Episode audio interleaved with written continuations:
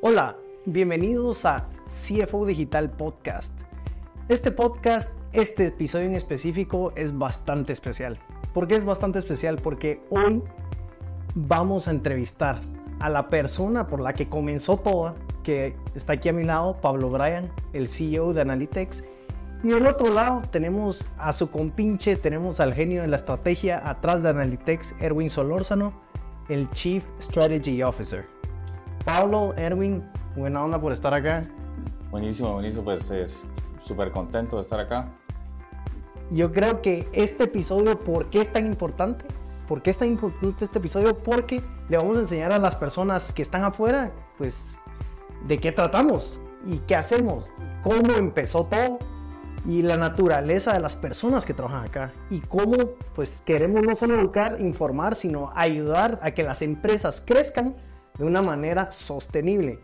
Y qué mejor que empezar, Pablo, con, tu historia. Ahí sí que tú comenzaste todo. Sí, sí, cabal. Este, pues mira, eh, yo eh, no me quiero remontar mucho atrás, pero eh, yo nací en Nicaragua y este, a los seis meses de edad mis padres se mudan a Guatemala. Yo aquí crecí en Guatemala. Crecí toda mi niñez y toda mi, mi adolescencia la pasé aquí en Guatemala. Entonces, mi, mi, formación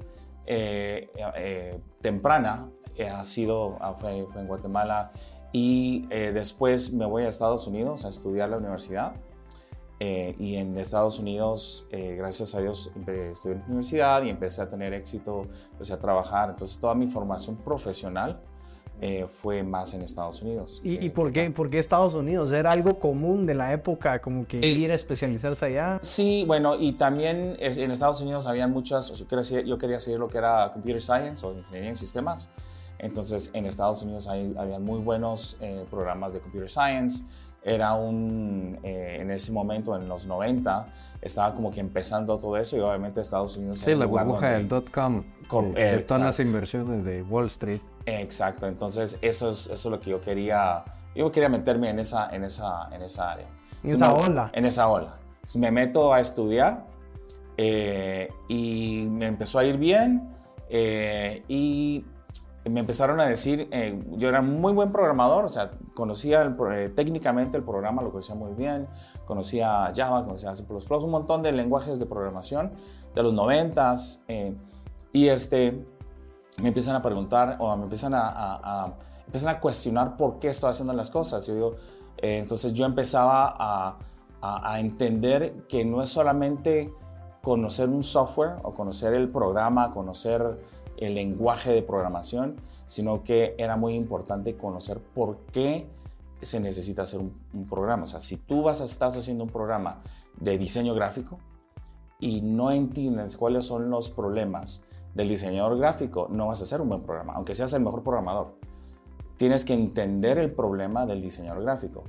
O si vas a hacer un programa para dentistas, si no sabes cuáles son las necesidades de un dentista, entonces tienes que, eh, no vas a hacer un buen programa, entonces tienes que entender cuál es la necesidad que estás solucionando para poder programar, eh, hacer el programa de una forma que solucione eso. Y eso... Pero ahí, fíjate que antes que te interrumpa, ahí, hay una historia de éxito, Pablo, lo del banco, que te contratan a ti porque nadie había resuelto eso. Yo creo que es importante que cuentes eso porque eso es Analytics en el fondo de ADN. Sí, me contrata, bueno, eh, me contrata un banco em, muy grande en Estados Unidos, con sucursales en todo el sureste de Estados Unidos, eh, y tenían un problemita, que no sabían cómo solucionarlo.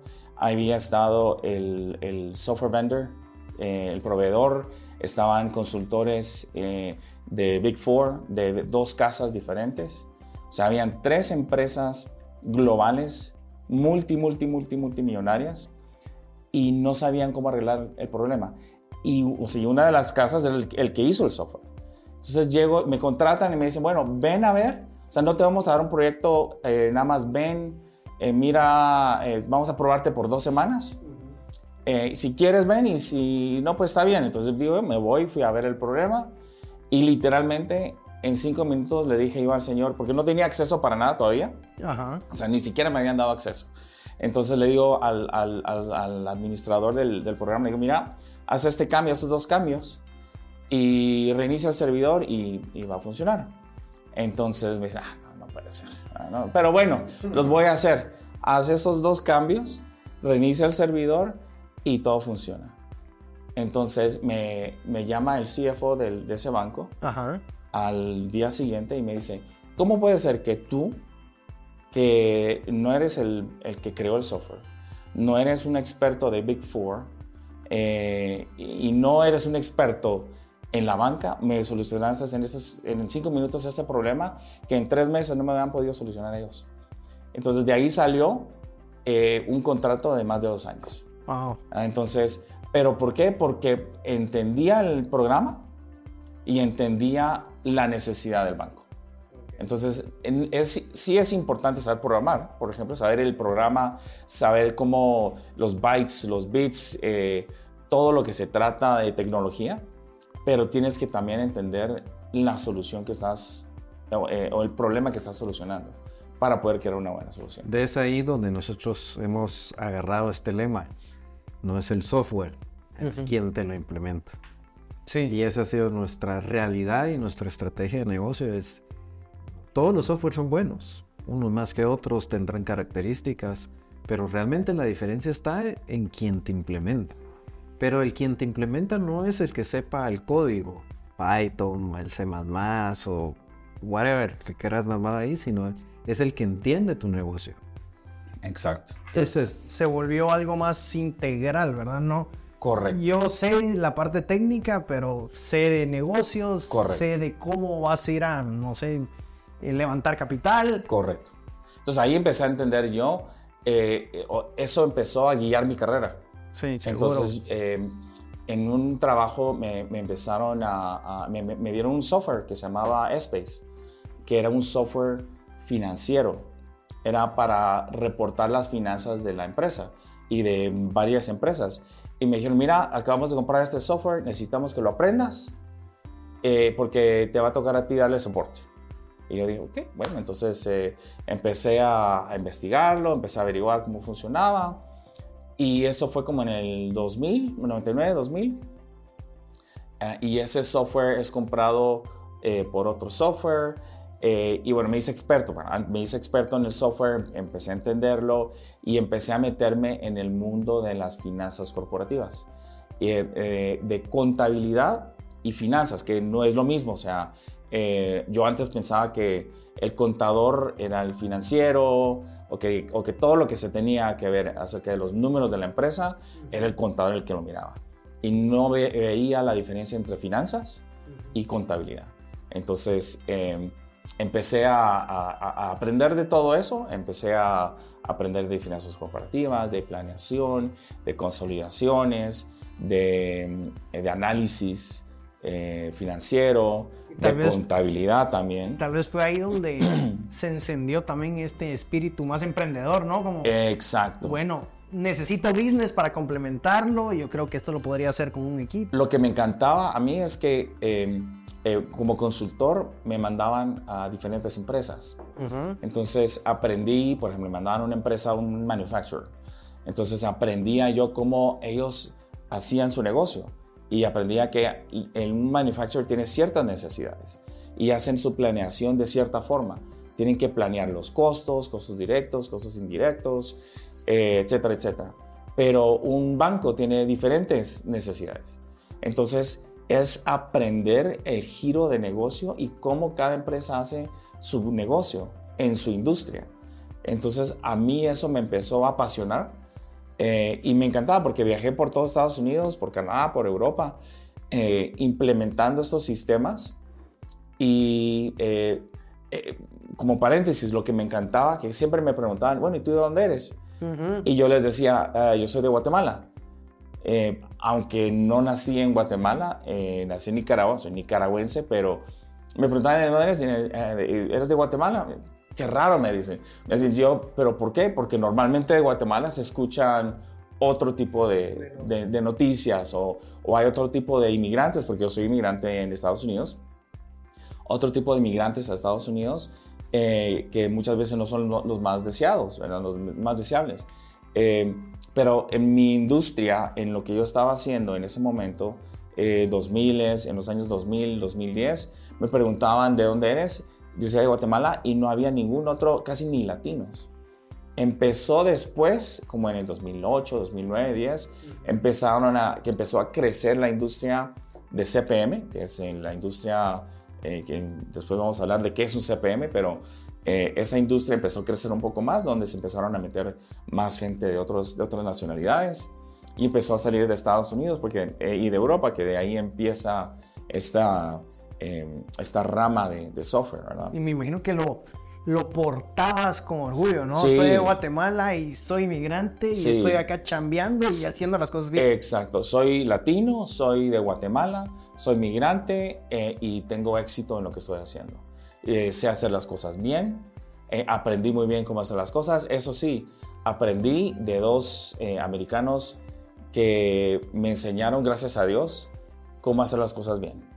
Em, eh, para mí, eh, no, no, sé si me está escuchando, lo dudo que me vaya a escuchar, en Orlando, Florida, eh, Jeff Hopkins, que fue mi mentor early, antes de, de hecho, antes de conocer todo eso. O sea, él, él cuando estaba en la universidad, me contrata a la universidad, me da un permiso de trabajo en la universidad. Claro. Y este eh, él, fue, él fue mi jefe, eh, Jeff Hopkins, eh, y él me enseñó realmente, eso fue como en el 92, 93, 94, me enseñó cómo, a cómo trabajar. Entonces, por eso digo, mi carrera profesional fue forjada por, por estadounidenses y, y, esa es mi cultura. Es bien estadounidense y es la cultura que estoy trayendo acá a Guatemala. Y tú siendo consultor para varias empresas, es que decides independizarte. Dices, bueno, esta consultoría la puedo dar yo por mi lado. Exacto, sí. Entonces, eh, estaba trabajando como consultor en una empresa eh, boutique eh, en Houston y este, con mi jefe empezamos a, evaluar planes de que podíamos hacer esto para nosotros mismos. teníamos em, lo suficientes, el suficiente conocimiento, la suficiente ética, las suficientes ganas de, trabajar, eh, eh, las ganas de, tener éxito. Y decidimos en el 2010 abrir eh, esta empresa, que ha tenido diferentes encarnaciones. empezamos con un nombre, después le cambiamos otro nombre, fuimos, nos, nos unimos a una empresa europea eso fue en el 2014, nos unimos a una empresa europea que era, nosotros éramos la rama ah, americana de esta empresa. Entonces teníamos oficinas en Europa, en Australia y en Estados Unidos, que éramos nosotros. Entonces ya éramos una empresa global. Claro. En 2018 decidimos eh, part ways eh, con esta empresa. Nos separamos porque queríamos enfocarnos como una empresa global es, casi un, no sé cómo se dice en español, pero un oxymoron, decir que eres una empresa boutique y global al mismo tiempo. Entonces, o eres boutique, o eres pequeña, o eres global. Entonces decidimos es, eh, Europa quedarse en Europa, Estados Unidos quedarse en Estados Unidos y Australia quedarse en Australia. Y eh, ahí es donde nace Analytics. Y eso fue en 2010, o sea, 18. O sea, hace cuatro años. Correcto y que seguro te picó un bicho o algo te hizo pensar por qué me regreso a Guate, porque se oye que tienes un plan muy estructurado, un negocio que, que está caminando en Estados Unidos, seguro eh, separaron caminos, pero seguías con varios clientes, Correcto. ya sabías de la cultura gringa, cómo es trabajar allá, pero igual decides, me voy a Guate.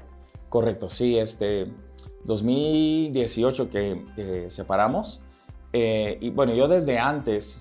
Em, tenía la... Eh, siempre tuve esa, esa, esa, chispa o ese, eh, esa, ese, deseo.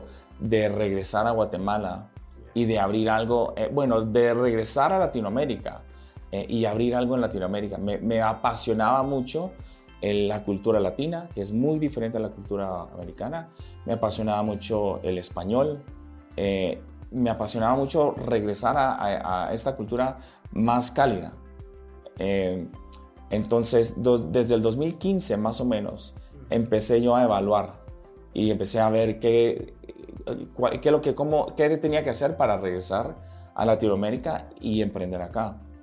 Entonces empecé a investigar, me empecé a asesorar de diferentes amigos y me dijeron, si quieres irte a Latinoamérica, México y Chile son los dos países donde tú quieres irte. Eh, de ahí no te recomendamos que hagas nada. Esto obviamente fue antes de, de dos los gobiernos actuales, que yo creo que si fuera hoy en día que me dieran ese consejo, creo que el consejo fuera diferente. Pero eh, la verdad es que yo dije, ok, me voy a Latinoamérica, pero me voy a, mis raíces, me voy a Guatemala. Pero mira, Pablo, ahí, ahí, lo hemos platicado con vos, que es el tema de el emprendedor maneja otra mentalidad de riesgo diferente al profesional em, que evalúa sobre bases seguras. No sé si me doy a entender. Sí. El emprendedor no se deja guiar por las bases seguras. O sea, aunque el consejo, y es un buen consejo. O sea, ¿quién no puede decir que México es enorme? México es Latinoamérica, y al igual que, que, que Brasil. O sea, no lo vamos a negar. Claro. Las puertas pueden ser mucho mejores y más rápidas. Sin embargo, el riesgo ¿Y por qué arriesgarme? ¿Y por qué? Eh, contanos un poquito de eso, o sea, ¿por qué la mentalidad de un emprendedor como que funcionara en contra de la corriente, Yo... del status quo? Eh, yo te conozco de años y sé que sos un rebelde interior y sos un niño rebelde. pero, pero contanos, o sea, contanos, eh, compartimos, eso es interesante. Pues yo creo que los emprendedores estamos un poco locos. Definitivamente hay un poco de lo... hay un ingrediente de locura Em, eh, pero sí, obviamente estaba leyendo en, Forbes que eh, un emprendedor normalmente no se va a lo seguro. O sea, eh, uno, uno emprende y arriesga sin tener una garantía de que ese, riesgo, de que ese riesgo vaya a ser fructífero. Entonces, agrégale a eso que 2020, abrimos la empresa en 2019, mayo, y en marzo, bueno, ya en febrero del 2020 ya se nos venía una pandemia encima y, este, y eso pues agrava ese riesgo. Es, estamos, es el riesgo exactamente que estamos hablando ahorita. Eh, un timing, un timing que... Total. Sí. Freeze. Fueron dos años literalmente de pausa. Eh, el 2022 empezamos a ver eh, actividades, o sea, literalmente 2020. ¿Y, qué pasaba por tu mente, Pablo? O sea, voy a abrir una oficina, cae pandemia, ahí invertí, eh, me, regreso a los estados, espero. Eh, lo que pasaba por mi mente es, eh, uno, tengo que planear los próximos seis meses. O sea, tengo que ver cómo, cómo estoy hoy, qué me va a entrar hoy, y no voy a vender ni un centavo más por los próximos seis meses. ¿La voy a hacer o no? Entonces me reuní con todos eh, y les dije, y me senté, analicé, hice un análisis de las finanzas, hice un análisis de lo que viene y si no perdemos nada y no ganamos nada, estamos bien. Eh, sí, la preocupación era más perder clientes. Correcto. más que generar negocio nuevo en Latinoamérica, la preocupación era qué va a pasar con esos grupos. Hay un grupo hotelero dos. dos grupos hoteleros en Asia. Entonces la pandemia pegó a esa industria como no tienes idea. Entonces eso era... Eso es un efecto dominó. Claro. El, creo que el, el 75% de los ingresos en ese entonces de Analytics eran de estos dos grupos hoteleros, eh, que son hoteles, que fue de las industrias más golpeadas por la pandemia, y uno de ellos es un hotel, son hoteles en China. Entonces, eh, ellos, al, creo que en abril, mayo del 2020, me pidieron eh, que ayuda, asistencia, y me dijeron, necesitamos que nos ayudes a, a, no cobrar los tres meses. Y yo no les, les dije, ok, o sea, no te quiero perder como cliente, o sea, si no te ayudo y si todos les ayudamos, pues este, ustedes siguen y, y, vamos a pasar esto. Y me tocó perdonarles tres facturas de tres meses. Y eso es algo contra todas las reglas de negocios tradicionales. Sabemos en Guatemala de grupos de centros comerciales que se fueron a pleito legal, sacaron a sus inquilinos porque no quisieron tomar el riesgo en conjunto, proveedor, cliente, ante esta pandemia. Esa es una decisión clave Sí, sobre la historia. Sí.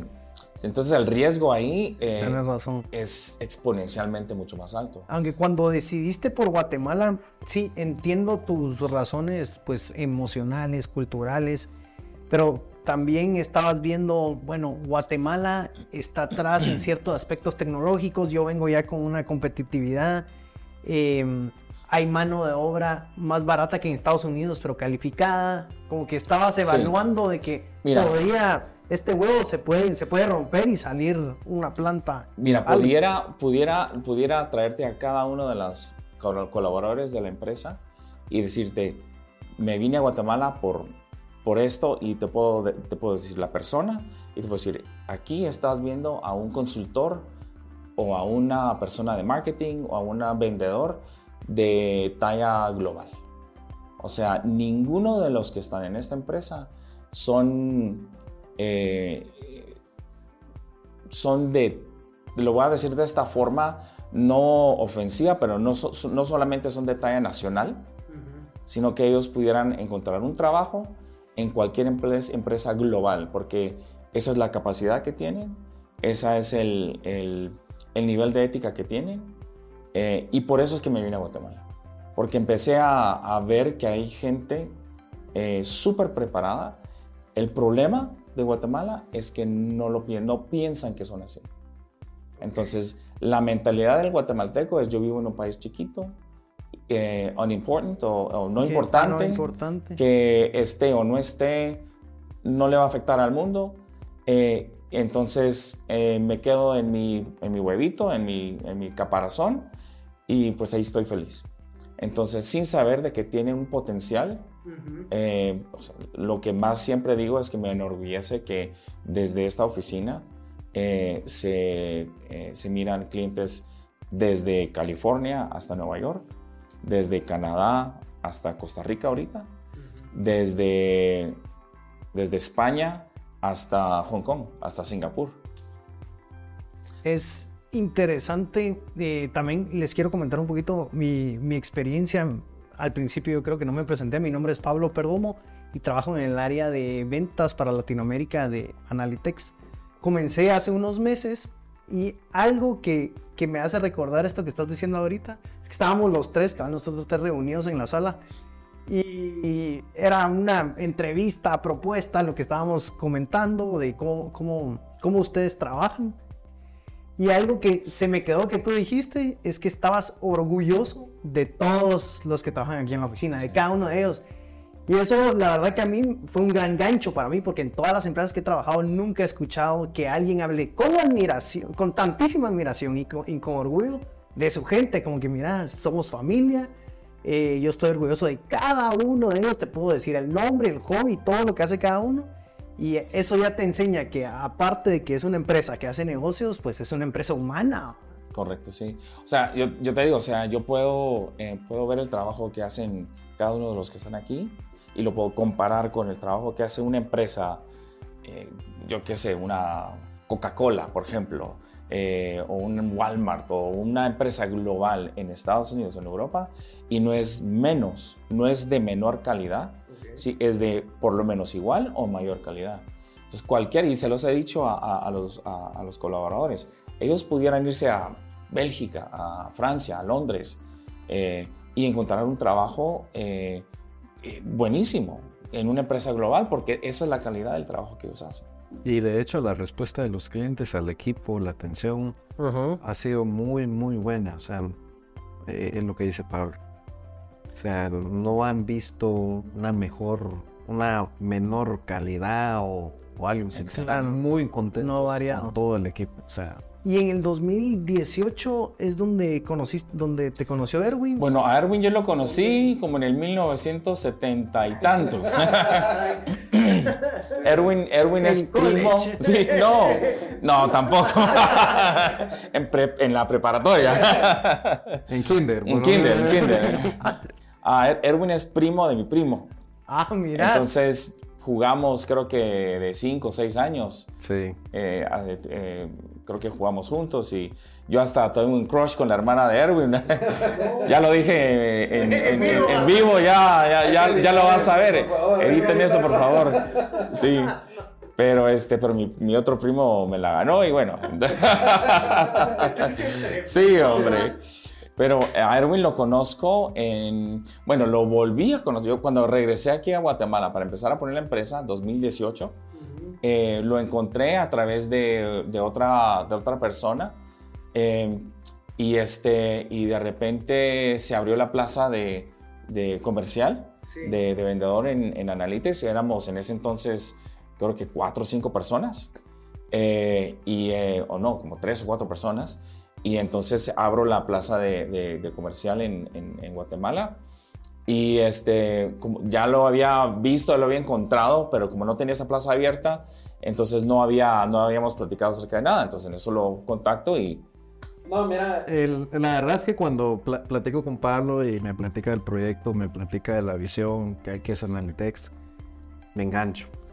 Me engancho y, y le digo a Pablo, vamos a hacer historia. O sea, seguro, seguro. Esto es tan nuevo, esto es tan revolucionario, es algo nunca visto. Eh, yo vengo de más de 20 años de estar en tecnología, telecomunicaciones. Y para mí encontrar esto y ver esto fue, o sea, algo que no existe en el mercado. Esa es, como eh, eh, la famosa historia de ventas que cuentan de que mandan un vendedor a África a vender zapatos y el primero llama de regreso eh, tráeme regreso otra vez a Londres porque aquí nadie usa zapatos. no se va a vender nada porque aquí la gente no usa zapatos. Y está, mandan al segundo vendedor y el vendedor le dice, mire, tripliquen, quintupliquen, cuatripliquen la producción de la fábrica porque aquí nadie pone zapatos de no necesidad. Pónganla ya. Entonces, para mí fue eso, o sea, el, ver este, este tema de, de, analytics, eh, escuchar la historia de Pablo, donde viene. Sí te das cuenta que es algo grande. Y es de algo grande y viene algo eh, que, va a mover el mercado, lo estamos moviendo. O sea, eso, es, y es darle la oportunidad a Latinoamérica de... Hay un, hay un desfase en este tema de unos 20, 25 años. O sea, Europa, Asia, Estados Unidos van adelante.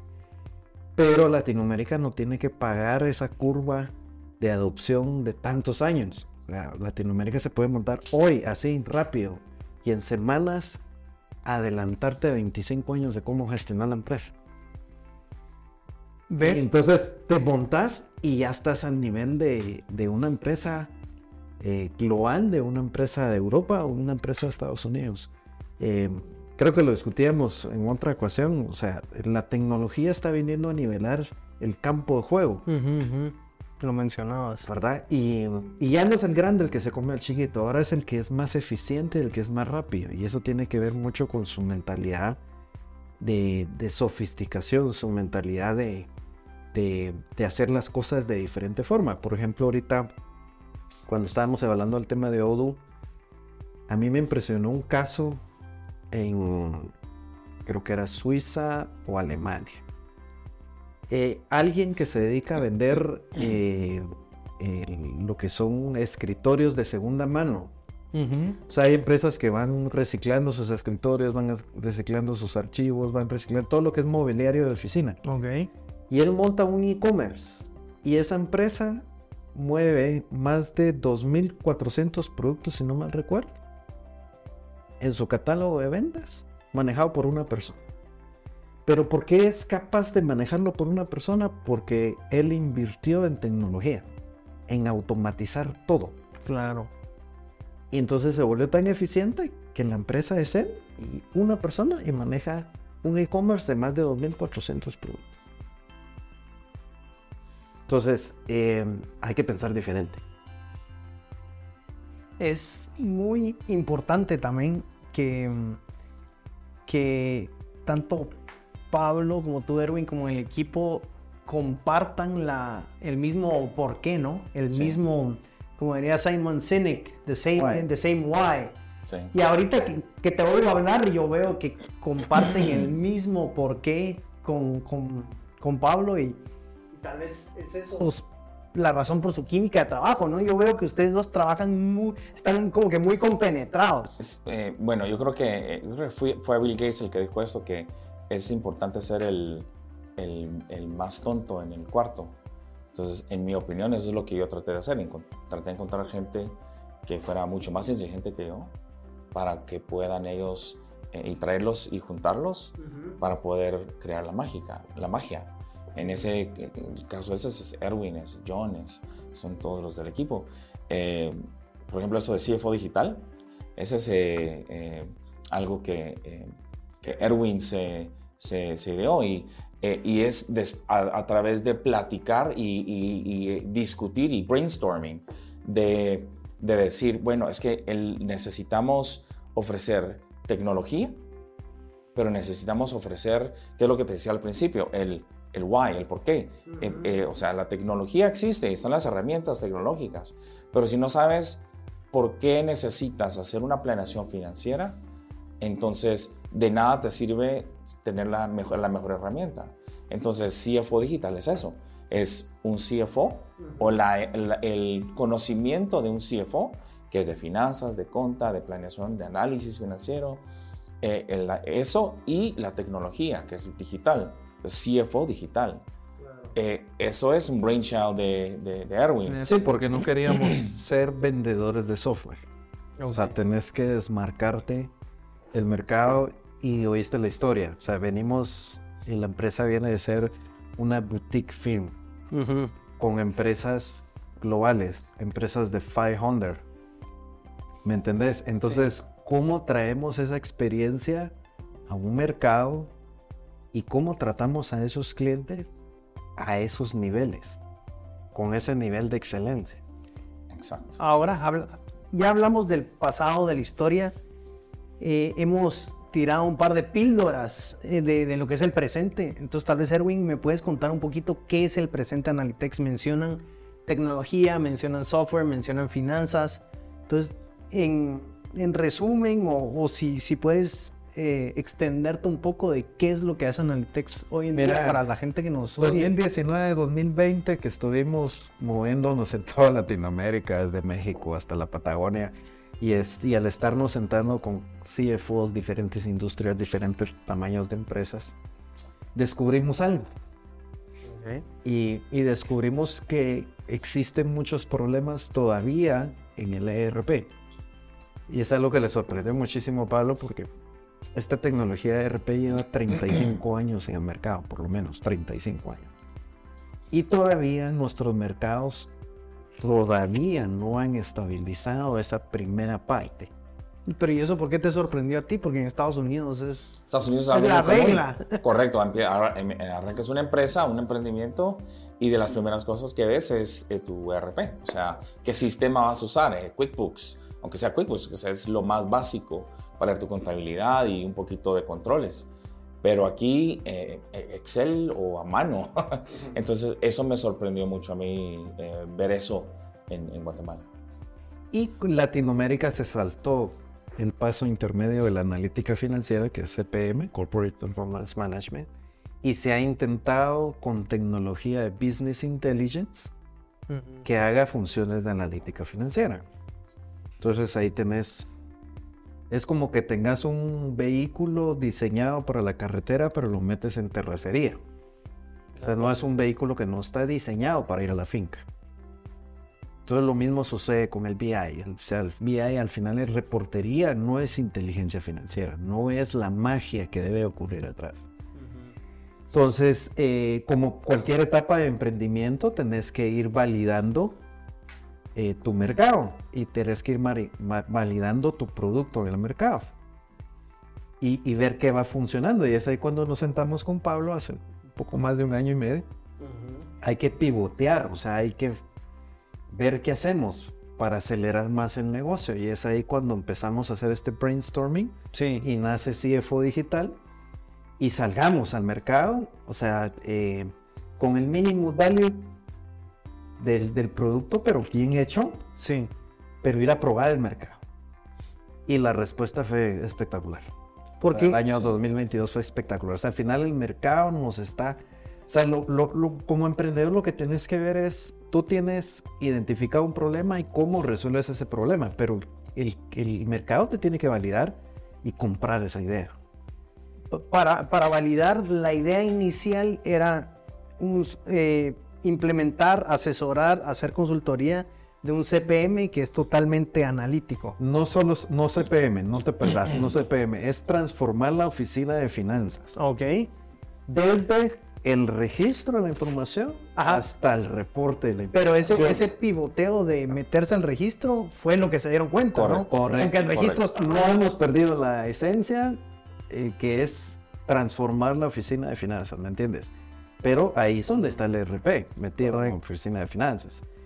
Y, y hay un montón de tecnologías que van a irse sumando cuando hablemos de futuro, que, Sí. viene. Pero hay que in- iniciar con un ERP. Ok. Y de ahí te vas con la data financiera, analítica financiera, tu reportería final. Entonces me imagino que se dieron cuenta de esto y decidieron, bueno, vamos a ofrecer la totalidad de, la, de la arquitectura. Correcto, sí, o sea, eh, como dijo Erwin, nosotros somos transformadores de la oficina de finanzas. Eh, o sea, nos- nosotros transformamos la oficina de finanzas o eh, hacemos digital transformation de la oficina de finanzas. Y nos dimos cuenta que solamente estábamos en el 20% de la oficina de finanzas.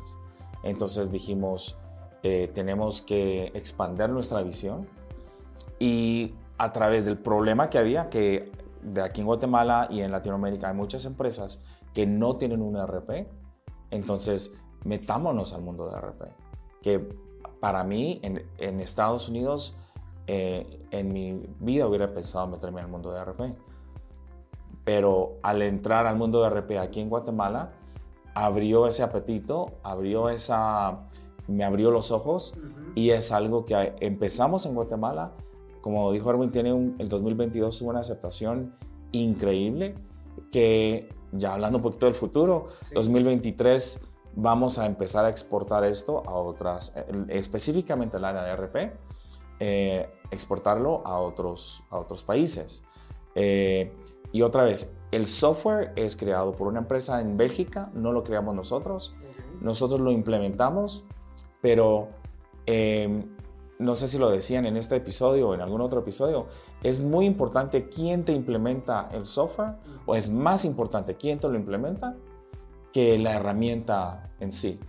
Porque si te implementan eh, una muy buena herramienta, eh, un ERP, una persona o una empresa que no tiene la experiencia o no tiene la ética de trabajo, que nada cuesta tener buen, eh, buen customer service, nada cuesta ser buena persona, nada cuesta ser humilde, nada cuesta eh, aceptar los errores, porque lo primero que decimos en las, en, en las eh, reuniones de ventas es, eh, vamos a tener la implementación eh, y va a ser un éxito la implementación, que no significa que no vamos a tener problemas o no van a haber errores, pero si hay errores, los, we own them y los corregimos. Si cometemos un error, se corrige. Entonces, eh, ese proceso de implementar, eh, es, esa forma de implementar, es lo que yo traigo de mis 20 años de experiencia, que lo pude plasmar en el equipo de, implementación en Analytics. Y esa forma es en la que implementamos empresas de Fortune 500 y startups de pequeñas, ¿verdad? En Guatemala.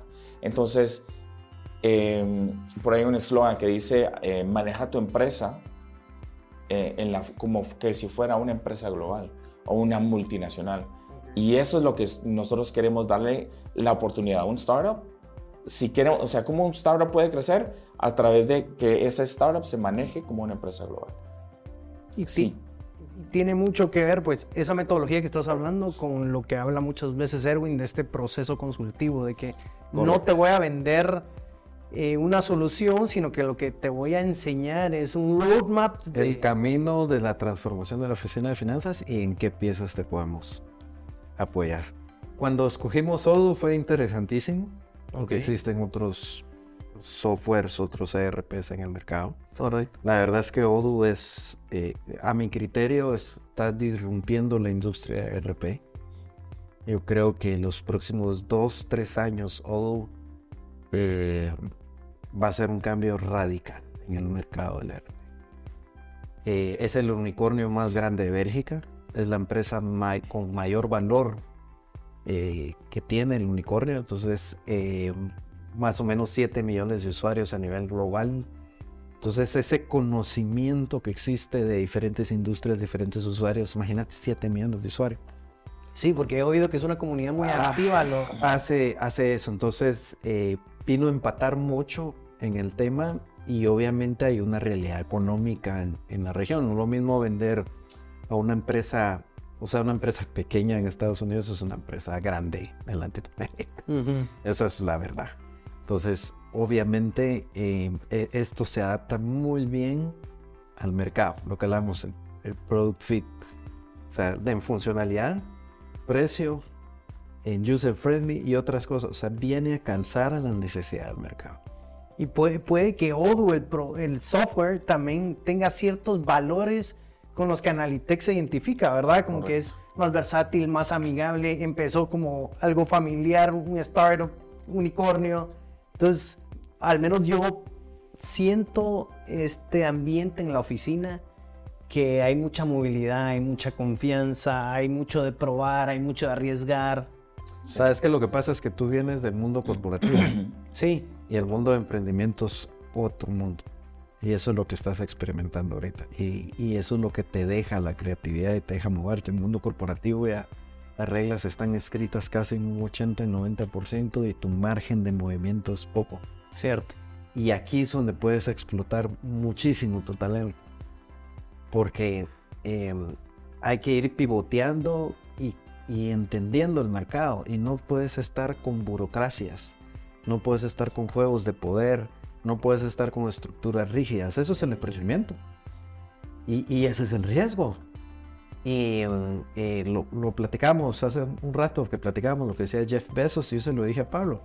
Fail fast, probemos, probemos algo, ver cómo nos va y si no, fail fast y sacamos una conclusión y vinimos a ver qué hacemos.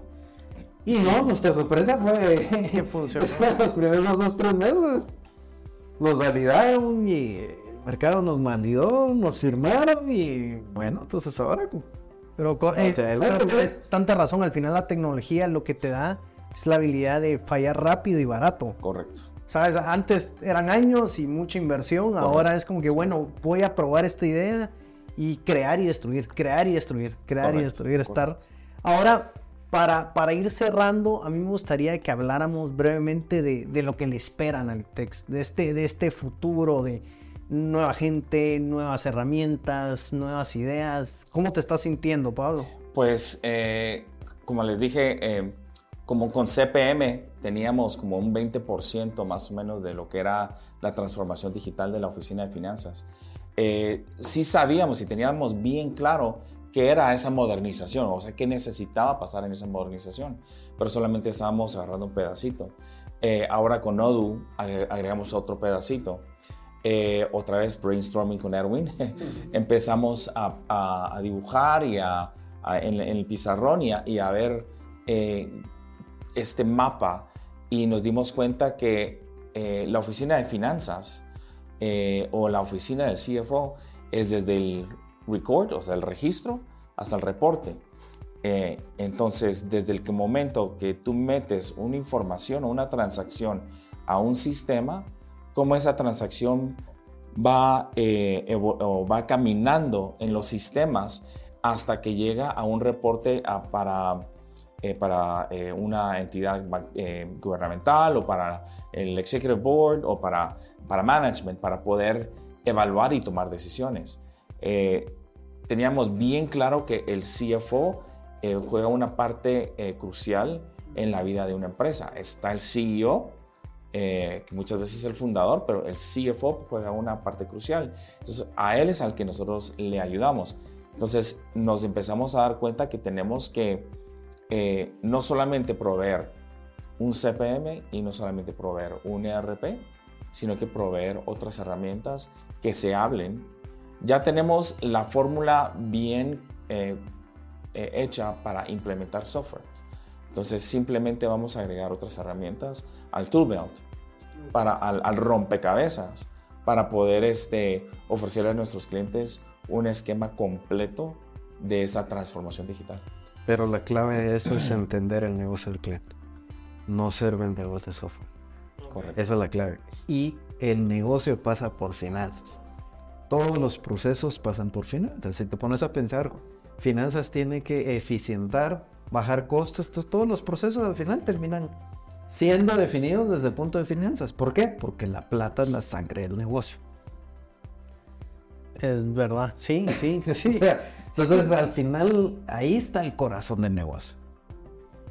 Y yo estoy viendo, o, o ustedes me corregirán si estoy equivocado, como un one-stop shop en donde tú cubres la parte de registro de información, de análisis, de reportería, de dashboards, donde sí, ya no estás ofreciendo un porcentaje del roadmap o de la solución, sino es, ven conmigo desde el proceso manual a tu digitalización. Te pudiera decir, 100.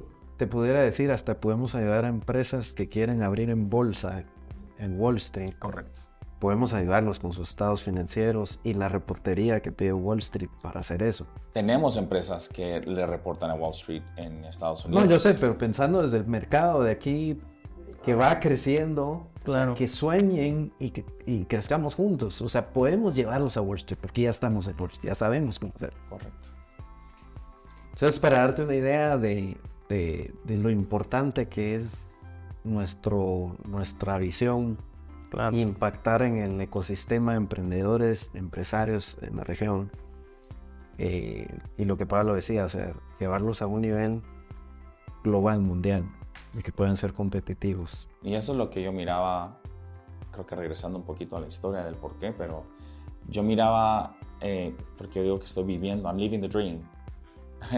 I'm living the dream porque eh, yo lo que miraba era a guatemaltecos ofreciendo, o sea, este thought process que hizo Erwin eh, a, a empresas eh, globales. Eh, eh, e- eso es lo que esperaba. Que de Guatemala, cuando a mí me decían en Estados Unidos o en Europa, me decían, ay, eres de Guatemala, ah, ok, y se quedan así como, ¿dónde queda? Eso queda al sur o al norte del Ecuador. Ah, entonces, vamos a poner a Guatemala en el mapa, no por ser eh, el- uno de los países de donde salen más problemas, sino que sea uno de los países donde salen más soluciones y donde provee eh, o, o- o ayuda a empresas a que sean a que florezcan. Pero no solamente empresas guatemaltecas. Estamos ayudando a bancos en México, a manufactureras de carros en México, eh, hoteles globales en- de Estados Unidos, de China, eh, a un startup de Guatemala, startups de Guatemala, a, a empresas de cualquier industria, de cualquier tamaño. Y ofrecerles, no por ser una empresa pequeña, ofrecerle un menor nivel de servicio eh, a que a una empresa grande. Eh, este, para todos los que nos están escuchando y no- lo- los que nos están viendo, este es un episodio muy especial porque tenemos acá al fundador y CEO de la empresa, tenemos aquí a un estratega comercial y de mercadeo que es Erwin. Nos contaron de qué trata Analtex, cómo nació, hacia dónde va. La idea de este espacio es tener a personas como Pablo, como Erwin, que, que les cuenten su experiencia en tecnología, en finanzas, y cómo estas dos se mezclan, cómo estas dos se hacen más fuertes una al otro. Esto es el podcast, esto es CFO Digital, y qué mejor que compartir esta información con todos ustedes. Así que no se pierdan todo nuestro contenido, estamos en todas las plataformas de podcast y estamos en todas las redes sociales. Y este video completo lo pueden ver por YouTube. Así que a ambos, muchas gracias. Gracias, Pablo. Hasta luego.